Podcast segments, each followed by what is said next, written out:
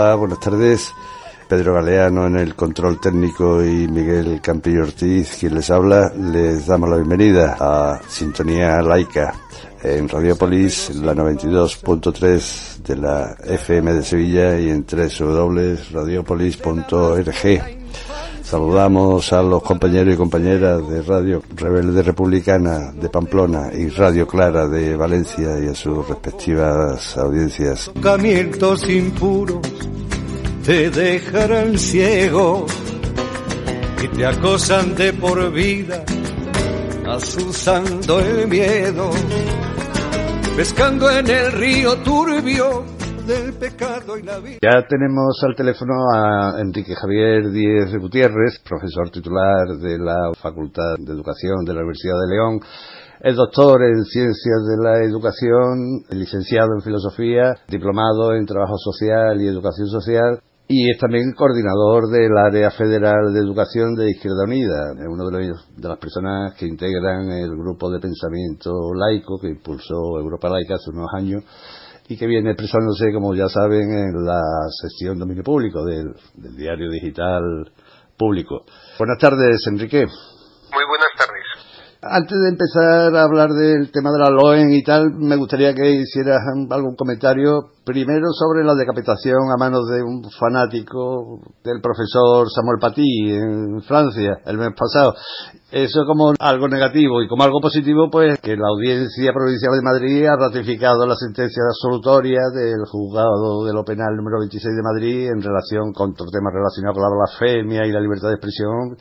Era el caso de Willy Toledo. ¿Qué comentario te suscitan estos dos hechos? Pues estaba viendo ahora mismo la serie que protagoniza Willy Toledo y le acaba de escuchar justo en la entrevista que le han hecho en la 4 eh, Risto Mejide que le preguntaba bueno y, decía hombre Risto Mejide eh, porque era una de las cuestiones de los medios, cómo controlan los medios mm. y cómo están al servicio del poder y que de hecho los medios eh, tienen dueño. Y le decía a Risto Mejide, no, no, yo puedo decir lo que quiera. Y dice, justamente, por eso mismo, por eso te han contratado a ti, por eso estás ahí y no estoy yo. Porque quienes sois parte del poder repetís y decís aquello que es el discurso oficial del poder.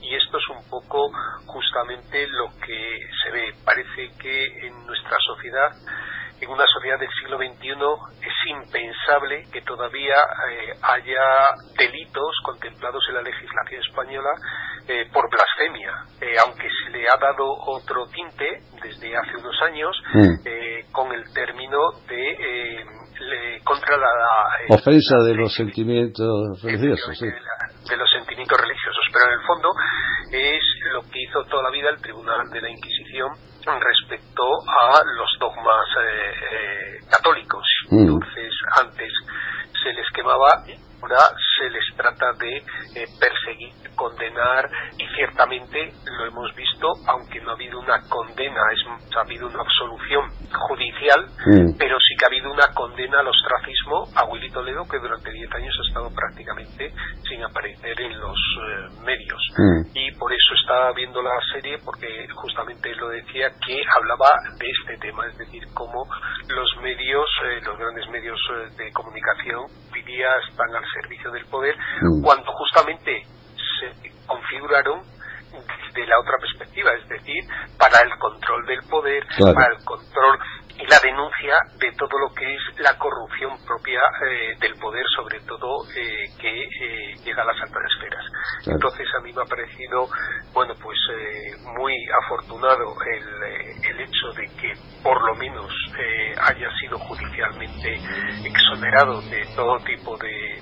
sanción, pero por otra parte, claro, lo lógico es que esto de pie a que con este gobierno que tenemos ahora, con un talante un tanto más progresista, se elimine esos tres eh, artículos de nuestra legislación que son mm. todavía herencia del nacionalcatolicismo franquista de la dictadura. Entonces, esto es lo que se tiene que plasmar justamente. Claro, fue una, si no recuerdo mal, en los años 90, una reforma del, Código Penal que hizo el PSOE, creo recordar, y cambió, como tú bien dices, lo del término blasfemia por ofensa a los sentimientos religiosos. ¿sí? Y en cuanto a lo de la prensa, pues, claro, cómo deriva un servicio público en origen, ¿no? a, a ser ya.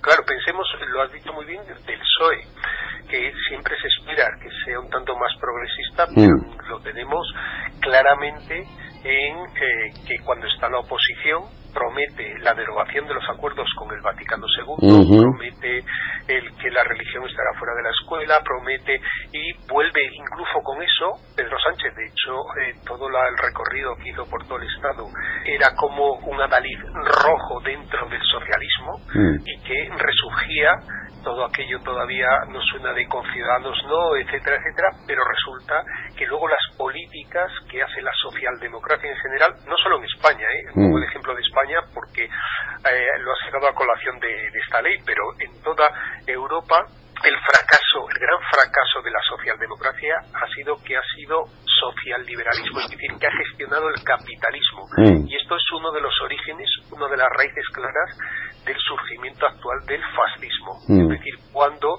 la gente ha visto, sobre todo clase social pobre, desfavorecida en el sur de Marsella o aquí en Vallecas, en Madrid, me da igual, que al final las promesas eh, de la socialdemocracia, de mayor justicia social, de mayor eh, laicismo, de eh, mayor equidad, de mayor ecología, todo eso se la lleva el viento cuando tienen que gestionar el poder con la connivencia del capital y nunca tocan el IBEX 35 herederos, por cierto, como ha sacado muy afortunadamente ahora la luz dos libros, uno que está ahora eh, lanzándose ahora mismo, pero que hace poco eh, lo lanzó Antonio Mestre, que era ese de Iglesia S.A., donde se ve que lógicamente están eh, muy unidos los hilos poder económico con los hilos del poder mediático, porque antes el poder económico siempre influía poderosamente en el poder mediático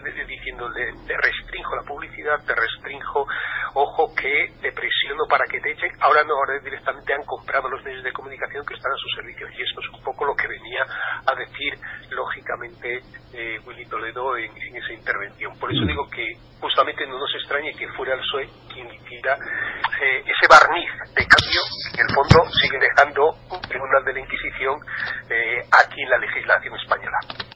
Y en cuanto al tema de en Francia, Samuel Paty, que pagó con su vida el, mostrar en, clase de, creo que era clase de libertad de expresión o algo así, pues las caricaturas de Charlie Hebdo del profeta. tenemos, siempre en todas partes eh, tenemos eh, fanáticos, tenemos fanáticos del catolicismo, tenemos fanáticos de islamistas, tenemos fanáticos del capitalismo, tenemos fanáticos siempre ahí en todas partes, que además eh, lo hemos alentado profundamente con estos sistemas que tenemos de los pistoleros, es mm. decir, los que se toman la justicia por su mano cuando no se cree en los sistemas eh, que son los menos malos, pero al menos de legislación democrática, aunque aquí la estamos viendo, que es una legislación cuyos intérpretes, no solo la legislación es una herencia del franquismo, sino sus intérpretes mm. eh, han sido buena parte herederos del franquismo, bueno, pues pasa ya también eh, la gente que incluso ni siquiera en eso cree y entonces se toma la justicia por su mano o su justicia. eso lo hemos visto. Claro, en todas partes, en Estados Unidos permanentemente todo el trumpismo mm. es esa filosofía.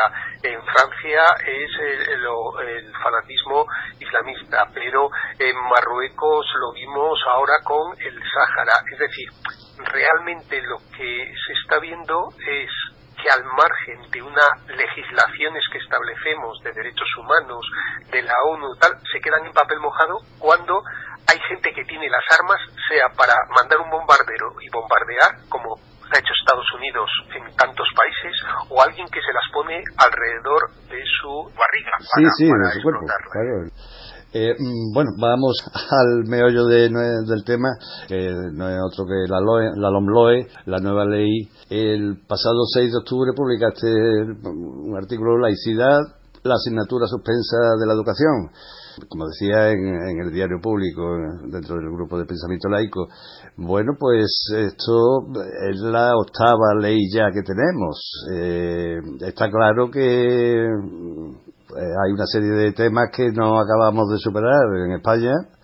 la cuestión religiosa es una de ellas, la cuestión territorial, en el artículo te centras mucho, claro, lógicamente, en, la existencia de los acuerdos concordatarios de 1979. Está claro que mientras esos acuerdos sigan vigentes, nada de nada, ¿no?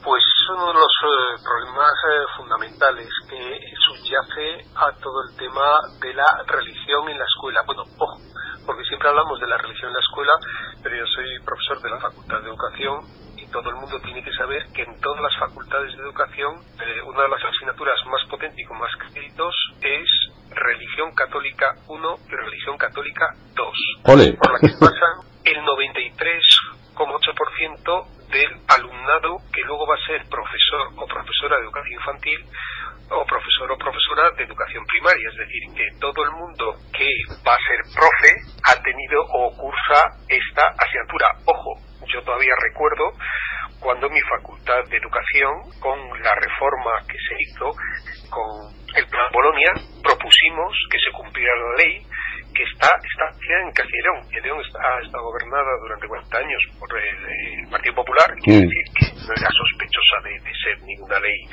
progresista, era la ley de igualdad que había hecho el Partido Popular en León, que establecía que en los grados universitarios y en los másteres, es decir, en la formación universitaria, hubiera asignaturas de educación para la igualdad y educación para la prevención de la violencia de género y sustituyéramos las asignaturas de doctrina católica 1 y doctrina católica 2, que son las que más créditos tenían mm. en ese momento, por educación para la igualdad y educación para la prevención de la violencia de género. Y movilizamos sindicatos, partidos políticos, organizaciones feministas, eh, colectivos sociales, profesorado de la universidad y al final lo que se decidió eh, fue que se podía sustituir doctrina católica 1 y doctrina católica 2 por religión católica 1 y religión católica 2. Pero que para nada educación para la igualdad ni nada de esas cosas, que eso se diera transversalmente esas cosas, pero que la religión es fundamental en las universidades para formar al profesorado. Y si el profesorado va así, también allí, por eso no es de extrañar que en la mayoría de los centros lo vean con normalidad, que venga un catequista por allí, que cobre igual que ellos, que hayan sido elegidos el obispo o la obispa de turno. Mm, no, la obispa no. por eso lo decía. Y sea quien les diga a los niños y niñas que eh, bueno que, eh, que, hay un ser que es tres veces eh, tres y, a la vez uno y que además un trozo de, de, es un de carne que la gente se la come y cosas así y les diga no pero no os preocupéis que esto el fundador de esto no, no lo entendía ni, ni sabía de qué era el asunto hasta que no fue una persona adulta y ya empezó a hablar de eso a los treinta y pico pero sueltos mm. a los ocho a los siete eso ya vais a empezar con dos horas desde infantil. Y la pregunta es que yo me hago, claro, si hay gente que dice que es tan importante esto de la religión, yo digo que también es fundamental el ajedrez. Y entonces yo quiero que haya ajedrez desde infantil hasta la universidad, dos horas semanales. Y como alternativa, damas, eso sí. Claro. Sí, no ¿Por, qué, mal. ¿Por qué religión y no ajedrez? O no, no, espera, espera, pero es que para mí me parece mucho más importante una ideología como la del comunismo, que es el bien común, y que repartir, que se ponga como asignatura obligatoria eh, de oferta en todos los centros educativos públicos y privados y concertados, efectivamente, comunismo. Dos horas semanales como mínimo que además cuente para nota y como alternativa en todo caso el anarquismo. Yo soy más del anarquismo, pero vale, cedo, cedo esa corriente también. Entonces digo, eh, ¿por qué resulta que esto es eh, la religión, eh, si es que hay más religión, la damos en lengua, la damos en literatura, la damos en historia, la damos en arte, en todas las asignaturas damos, porque siempre se habla de toda la tradición cultural española, de, es decir, la mayoría de los literatos, hasta la Edad Media, eran curas. Quiero decir, es que pensemos esto claramente. Yo cuando entraba en clase de la profe de, de María estaba hablando de la Celestina, Está hablando de religión.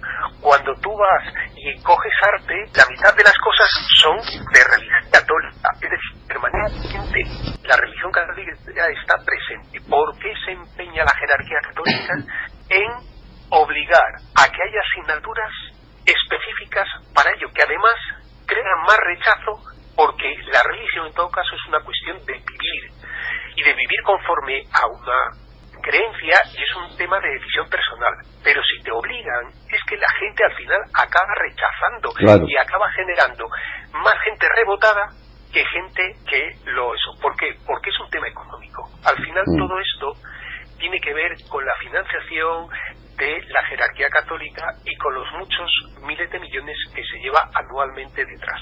Ese es el gran problema que tenemos. Claro. Sí, la verdad es que el otro día hablábamos sobre el tema de sanidad dentro de los servicios públicos, claro, nos decía Sebastián Martín Precio, es que la, eh, la sanidad privada entiende la salud como un negocio, mientras que la sanidad pública entiende la, la salud pues como un derecho, y claro, es la diferencia, ¿verdad? Esa es la diferencia sustancial, y lo dice alguien que es católico practicante como yo, mm. quiero decir, que es que yo he sido, no, no solo lo he sido, sino que lo soy. Entonces, nos parece que es justamente lo contrario de lo que debería ser en un Estado aconfesional. No tiene ningún sentido religiones en los espacios públicos, ni obligar además a que la gente tenga que estar comportándose conforme y aprendiendo conforme a unas determinadas creencias. Si alguien quiere ser católico, eso es como si tú quieres ser del Real Madrid. Oye, pues vete a sus lugares, organízate donde, donde se juntan, ¿sabes? Como un grupo de frikis que es de Fortnite. Nadie mm. dice, oye, pues a partir de ahora va a haber Fortnite dos horas en mm. todos los colegios, es absurdo. Es decir, yo como creyente me junto con la gente que es creyente como yo, celebramos, eh, hablamos, compartimos y decimos, bueno, y yo vivo conforme a ello. Pues muy bien, ya está, pero eso es la cuestión. Pero utilizar el Estado no solo para sablearle económicamente, para mantener un montón de privilegios, para inmatricular eh, bienes, para además obligar a que los niños y las niñas desde pequeños se estén ahí permanentemente escuchando a catequistas y a pagar un montón de dinero por ello, es absolutamente inmoral. Es decir, si Jesucristo resucitara ahora otra vez, se volvía al sepulcro. Y decía, bueno, esto no es el negocio que yo inventé. Mm. Esto no es lo que planteamos en ningún momento. Es decir, esto es la corrupción hecha jerarquía católica estructural y mantenida. Esto es lo mismo que decíamos con los eh, poderes eh, mediáticos.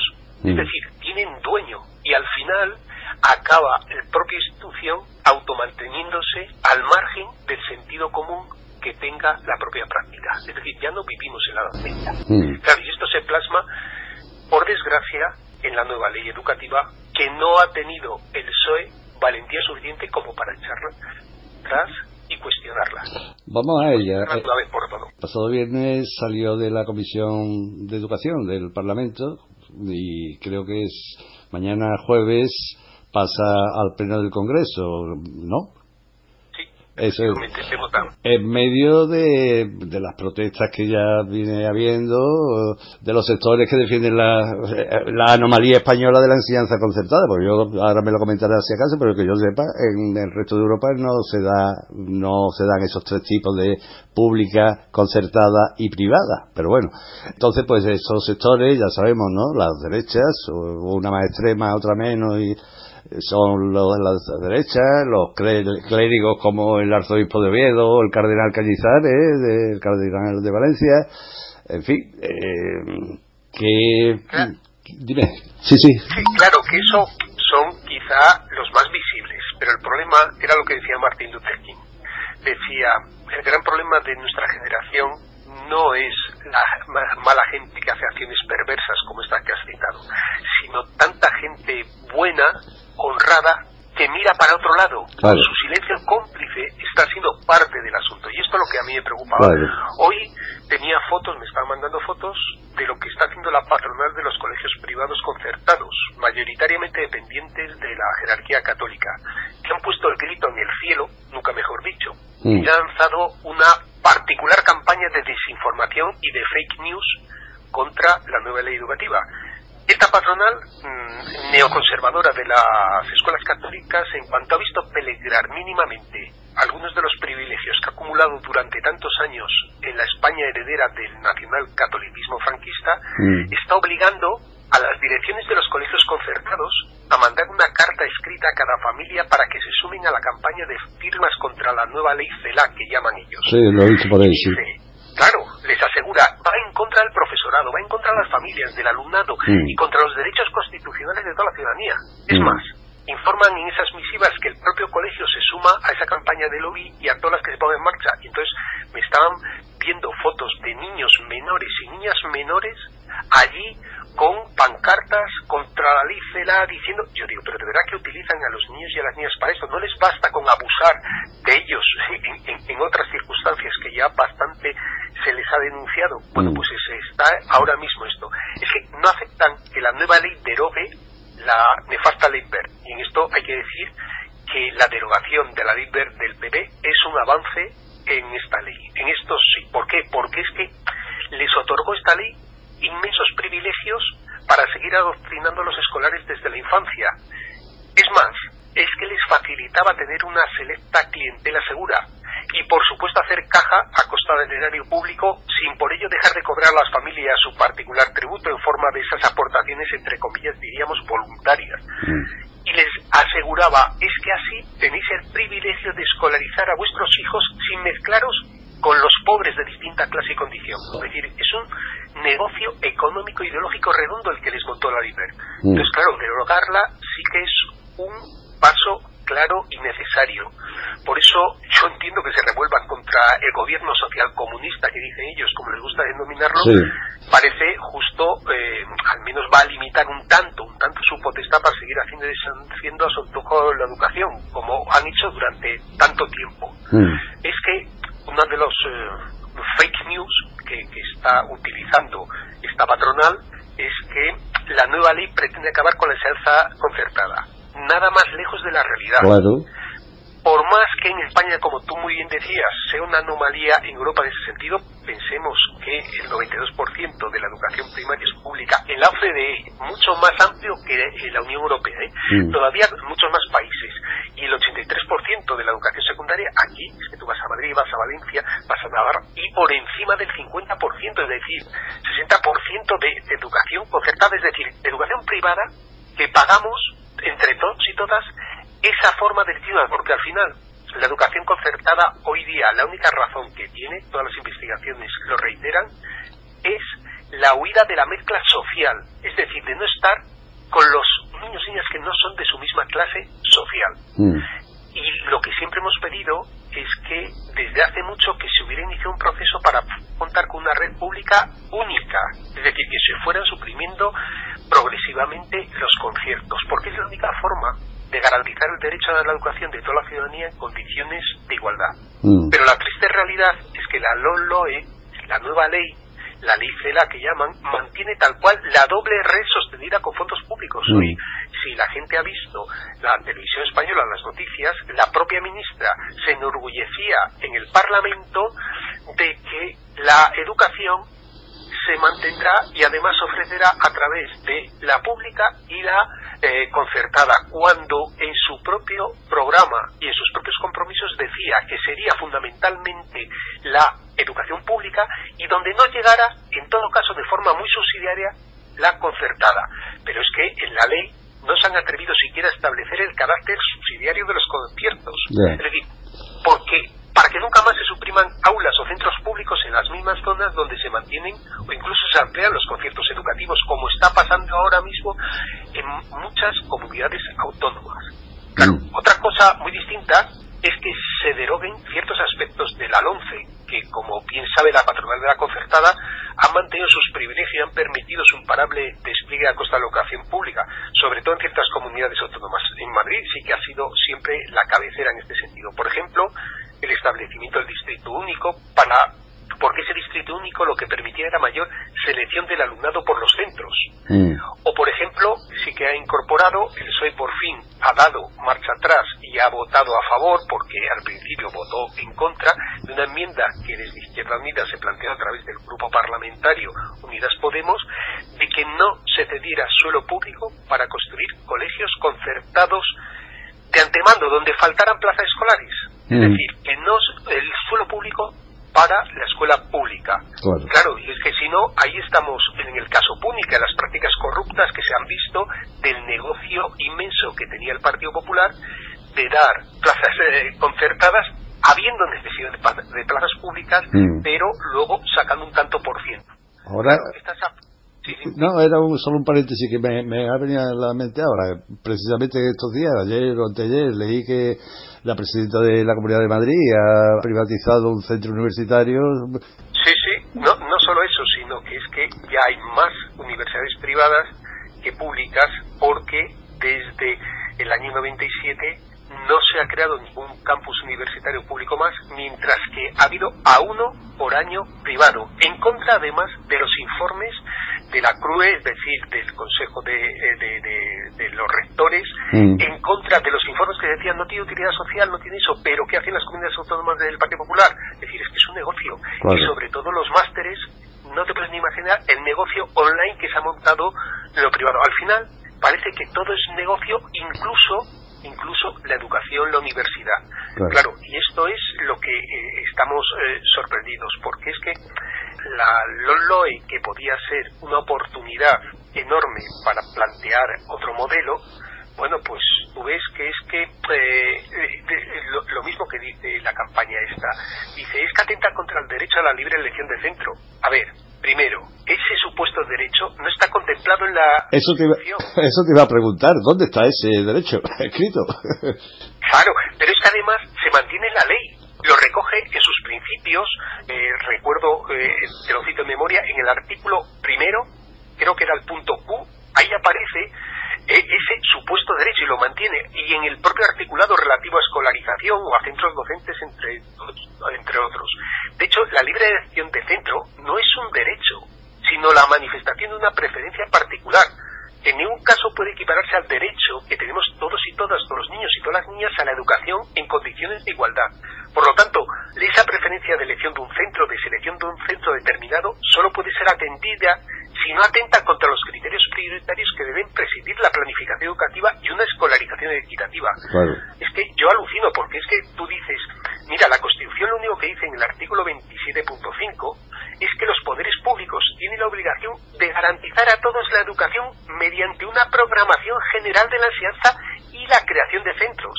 Es decir, para ello debe destinar los recursos necesarios para asegurar la mejor educación pública a toda la población en edad escolar, al margen de la clase social y de los recursos privados de sus familias. Si una familia prefiere otro tipo de educación para sus hijos e hijas, tendrá que correr con los costes de su elección privada, pero nunca exigir que se le financien con recursos públicos sus preferencias particulares.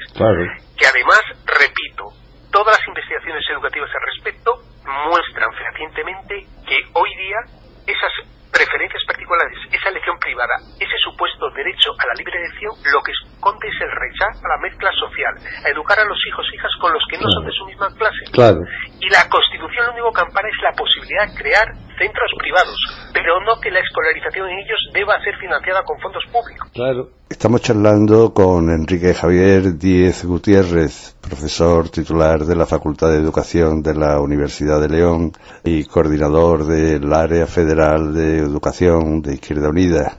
Enrique Díez Gutiérrez forma parte del grupo de pensamiento laico que viene publicando en el diario digital público. Oye, eh, mm, el tema del catalán, ¿es cierto lo que dicen? Déjame que haga de abogado del diablo. ¿No será que no quieren que en Cataluña se aprenda español? A ver, cuéntanos.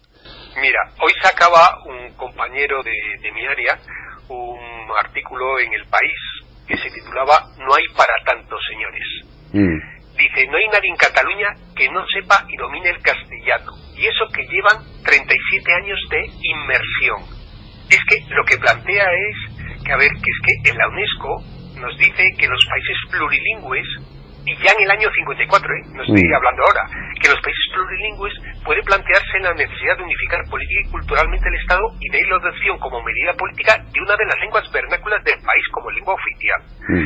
Y además dice, a veces incluso lenguas bien desarrolladas se encuentran obstáculos por razones políticas. Entonces, que las normas educativas normalmente deberían buscar que esas no se perdieran. De ahí, lo que se planteaba lógicamente es el cambio que se propone en esta ley es confirmar lo que se hace desde hace años en algunas comunidades, no solo en Cataluña, ¿eh?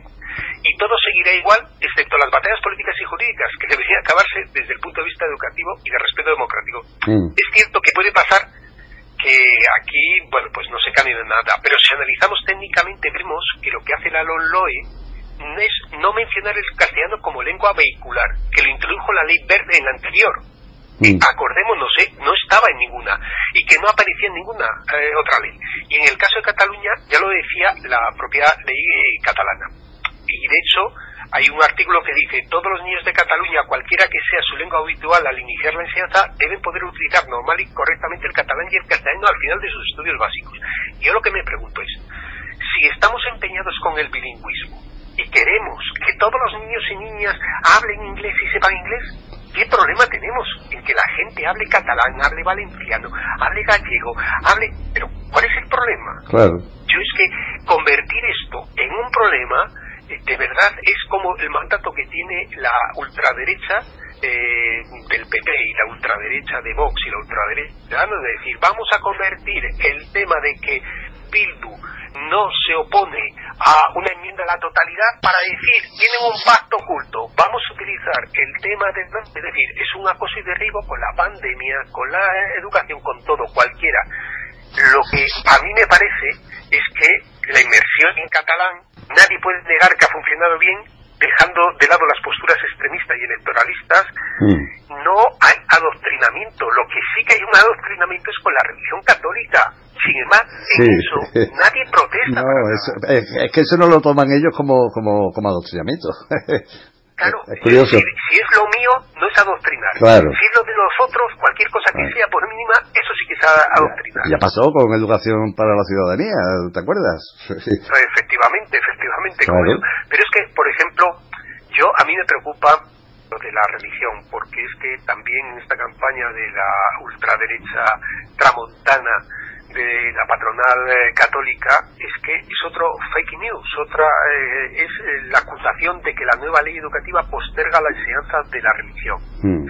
Es que sí que esto es una interpretación trumpiana de la realidad, utilizando lo que este personaje denominó eso de hechos alternativos para referirse a sus mentiras. Porque es que la nueva ley mantiene el adoctrinamiento religioso que blindó el preconstitucional acuerdo sobre enseñanza con la Santa Sede del que hablábamos hmm. y que además ningún gobierno, ni el PSOE con mayoría absoluta de la época de Felipe González, se atrevió a denunciar y romper. Es más, de hecho, se mantiene también el pago con fondos públicos de la legión de catequistas que imparten doctrina católica.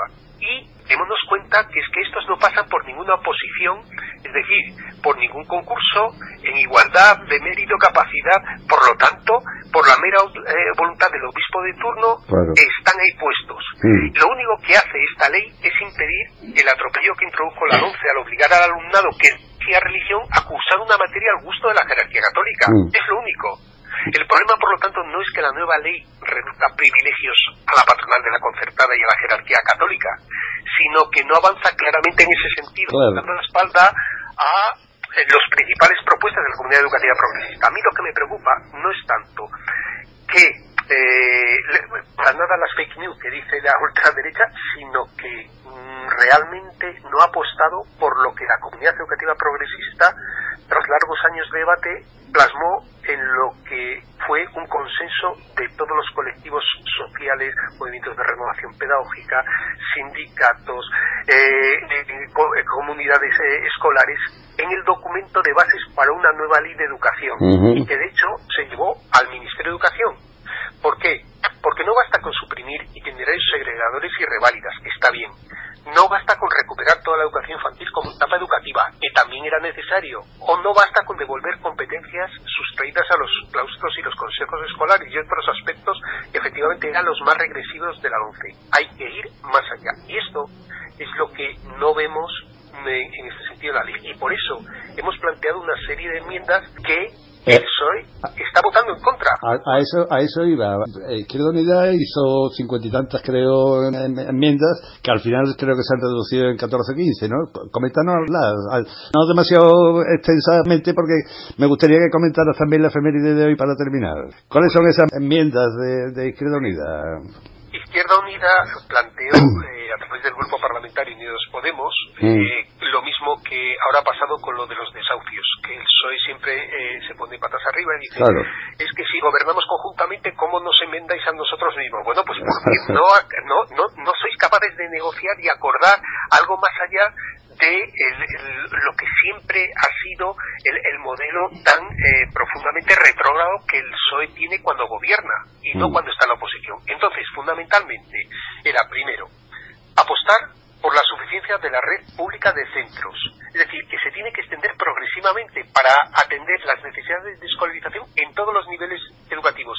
Y que esto, además, es que es un mandato constitucional de, la Constitución del artículo 27.5, que dice que son los poderes públicos los que tienen que garantizar el derecho de todos y todas a la educación mediante una programación general de la enseñanza y la creación de centros. Por lo tanto, esto era el elemento esencial. Hay que crear muchas más plazas públicas, empezando por 0 a 3, dadas las necesidades. Era la primera. Mm. La segunda era, esta sí, es la única que nos han admitido. Solo público, solo para centros públicos. Y ya no vuelvo a ella porque efectivamente el ejemplo más eh, beligerante de eso fue el, caso Púnica en Madrid. Bueno, tercera propuesta que les planteábamos. Establecer explícitamente el carácter subsidiario de los conciertos educativos. Es decir, que las enseñanzas concertadas solo se puedan mantener temporalmente temporalmente cuando las necesidades de escolarización de una zona escolar de referencia no puedan ser atendidas por la red pública. Limitar los conciertos, además, a las enseñanzas obligatorias, como se había establecido inicialmente en la, LOE, en la LODE en el 85, porque es que ahora están concertando por abajo y por arriba, en infantil y en, o sea, de 0 a 3 y a partir de la educación secundaria obligatoria, que es absolutamente ilegal y sin embargo se está permitiendo. Claro, si tú no haces esto es que es terrible. Tercero, quería, eh, cuarto, perdón, queríamos que se limitaran todas las referencias a la libre elección de centro como supuesto derecho.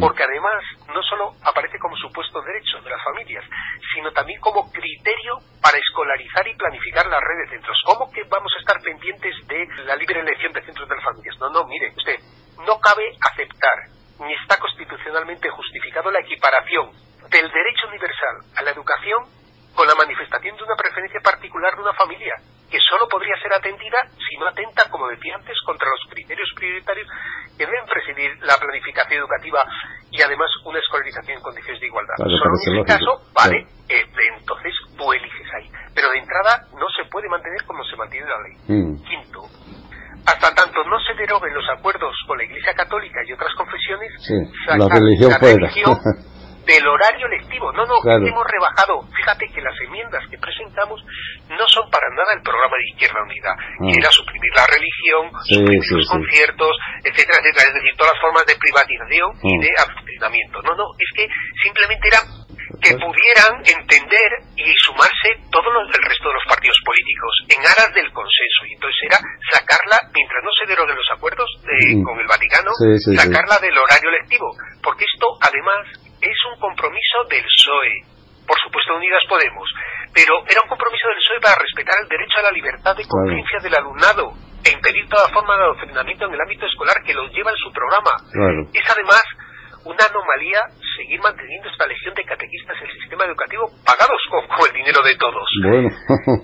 sexta, sexta enmienda que planteábamos era la elección democrática de la dirección de centros por el Consejo Escolar, es decir, volver a una fórmulas de democracia en el funcionamiento de los centros escolares, porque fue la LOE del PSOE la que sustituyó la elección democrática por una forma de selección. En mm. última instancia, acaba quedando en manos de la administración, es decir, acaban los equipos directivos siendo correas de transmisión de la eh, administración y del color político que tenga la administración en ese momento. Claro, Séptimo. El séptimo son las ratios y ahora con la COVID.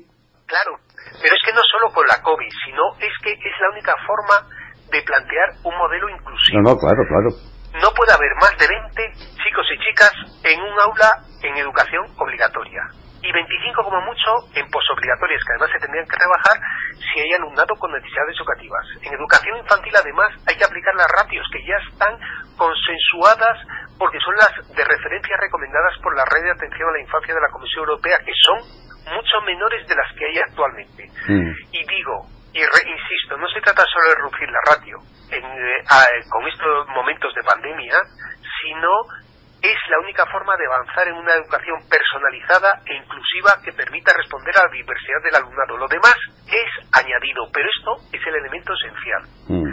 La octava medida eh, enmienda que planteábamos era que hubiera comisiones de escolarización permanentes, es decir, para evitar una escolarización a la carta por parte de los centros, sobre todo los concertados, porque decían, no, no, tú aquí no, vete a otro, no, no, mire usted, es que hay comisiones de escolarización que establecen que la gente va a ir al eh, centro más cercano de su zona y punto, porque se va a garantizar una escolarización inclusiva y equitativa. Mm. Y esto se tiene que establecer de forma permanente, porque esos distritos únicos lo único que hacen es, además, que la gente vaya en coche a la otra punta, porque me han dicho que en este centro... Es, buenísimo. Sino, además, eh, no, dicen que es buenísimo porque ahí no van ni negros ni pobres ni Claro, claro, claro.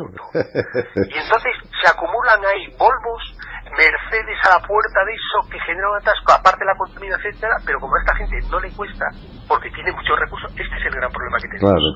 No viene enmienda.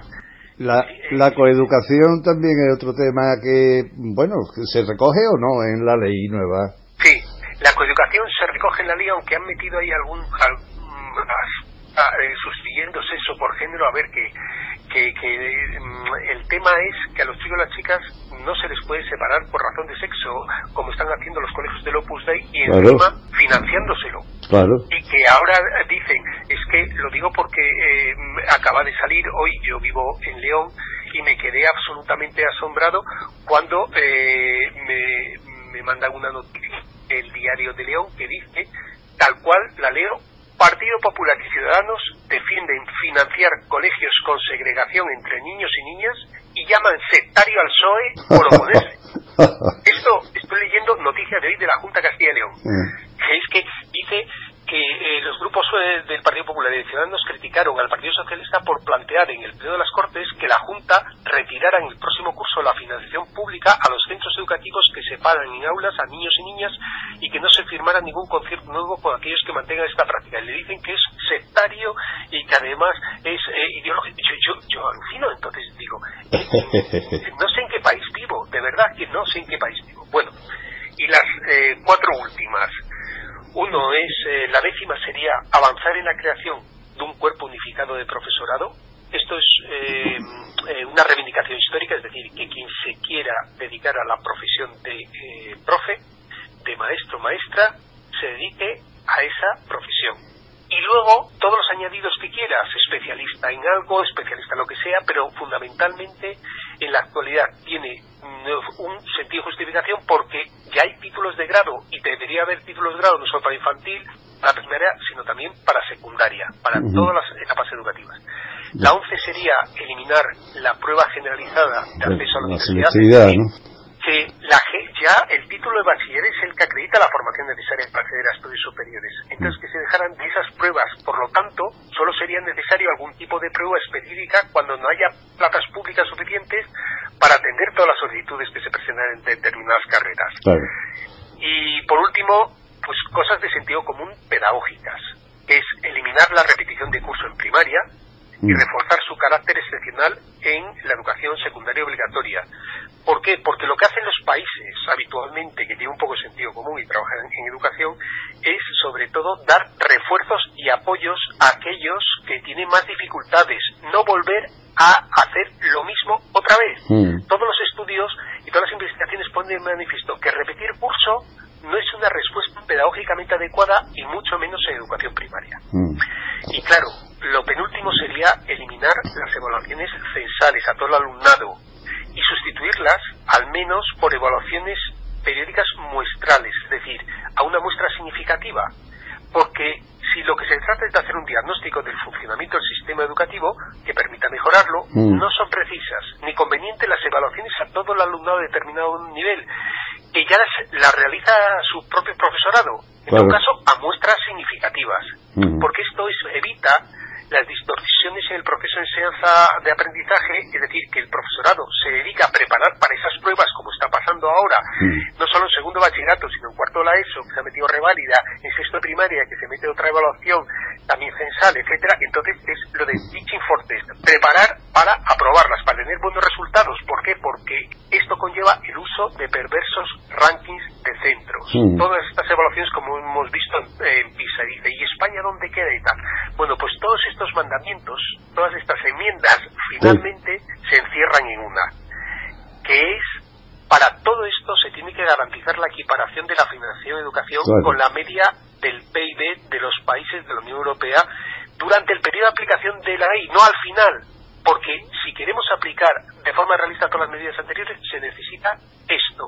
Y esto es una de las enmiendas que no quieren, porque nosotros lo que pretendíamos además es que se blindara en la Constitución, es decir, que se blindara la financiación constitucionalmente, mm. de tal forma que viniera el gobierno que viniera, no pudiera nunca tener menos del 6% del PIB destinado a educación pública en este país. Claro. Claro, el gobierno de coalición lo que tiene pactado es el 5, el 5%. ¿no? El 5 y al ah, final. Bueno, y eso, y en 2025, sí, sí, sí. Eso es. Claro, es que así, con, con, esos recursos, es que nos han recortado 9.000 millones de euros en las últimas legislaturas, tanto el PSOE como el PP, 9.000 millones. Se dice muy pronto, 35.000 sí. profes que han echado a la calle.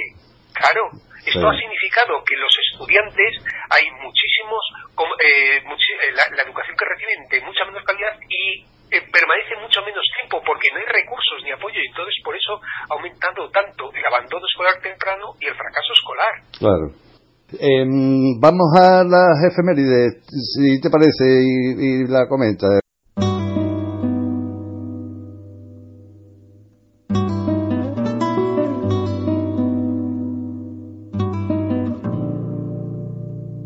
Efemérides. Fechas para el avance o retroceso de la libertad de conciencia y los derechos humanos.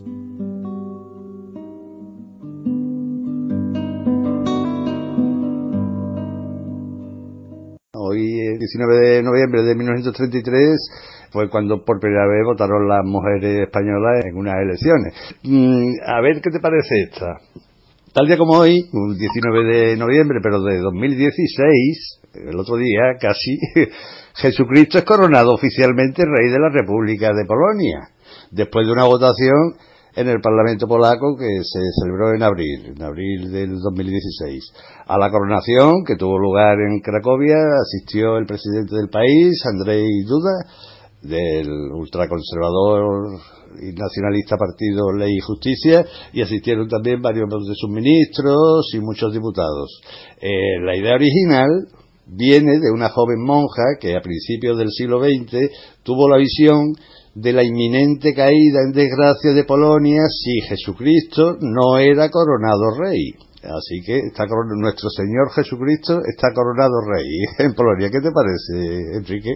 Pues mira, esto es lo que la perversión de lo que son las religiones las religiones no son superstición ni superchería ni la utilización del poder para valerse de ellas y atemorizar al pueblo eh, casi siempre con el miedo, la ignorancia, etcétera. El problema de las religiones, que yo respeto mucho eh, como trascendencia, como forma de eh, vivencia personal o de construcción de, un modelo vital de estar en el mundo, me parecen valiosísimas. El problema es que casi siempre se ha utilizado como elemento de mercado, es decir, como superstición, superchería. Entonces, si tú haces esto, si tú vas de rodillas o haces esta, eh, pones esta vela y pagas esto, te van a conceder la, la, divinidad determinadas cosas. Si tú, esa monja, dice que eso es que entonces Polonia, todo esto es un mercado de oferta y demanda y es lo terrible y lo perverso del modelo religioso, que si por algo se caracterizaba, siempre era por la generosidad, es decir, en los modelos del budismo, el modelo del islamismo, el modelo del cristianismo, todos siempre era la generosidad, el apoyo mutuo,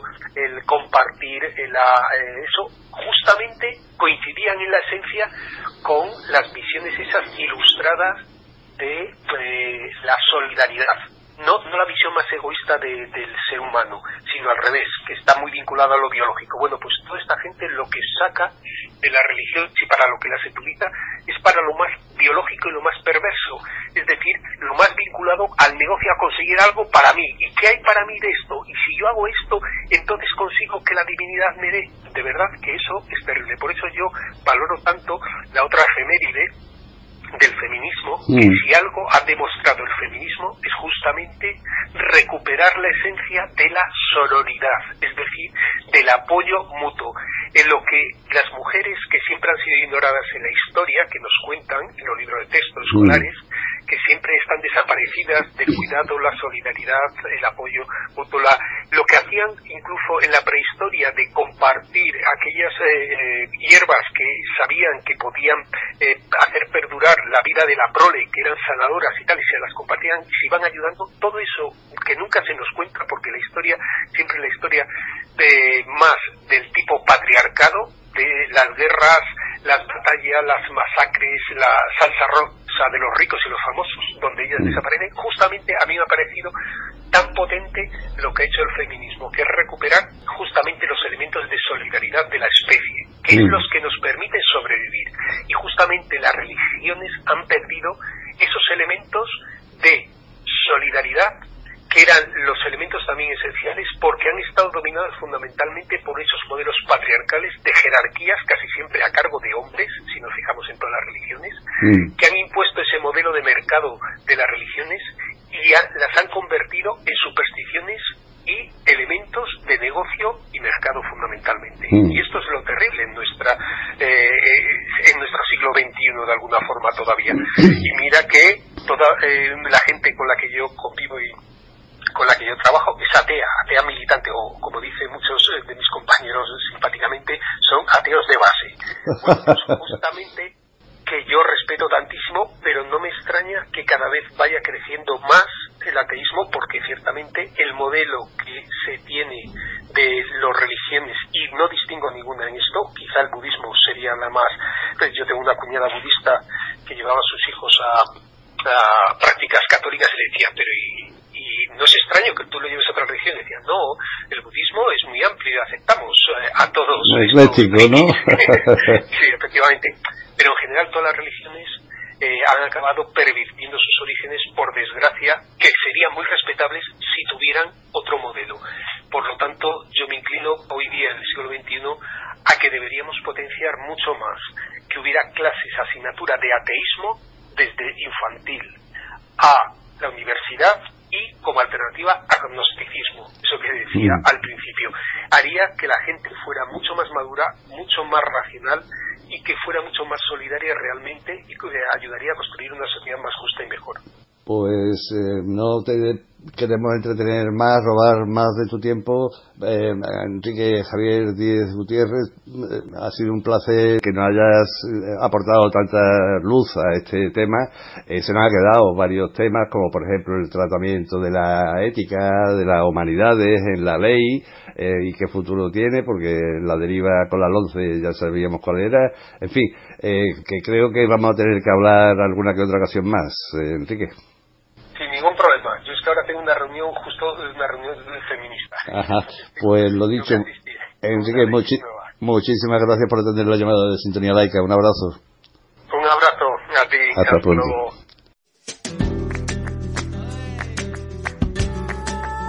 Hasta aquí la charla que mantuvimos con Enrique Javier Díez Gutiérrez. El próximo jueves, como último jueves de mes que es, les ofreceremos Europa Laica en sintonía. Y recuerden, calma, paciencia y reflexión. Sin prisa pero sin pausa, como el calabobo. Desde la más tierna infancia preparan el cebo. Si no te comes la sopa te llevará el coco. Los tocamientos impuros te dejarán ciego y te acosan de por vida azuzando el miedo, pescando en el río turbio del pecado y la virtud, vendiendo gato por liebre a costa de un credo que fabrica platos rotos que acabas pagando tú. Son la salsa de la farsa, el meollo del mal rollo la mecha de la sospecha, la llama de la gindama, son el alma de la alarma, del resego y del canguelo, los chulapos del gazapo, los macarras de la moral.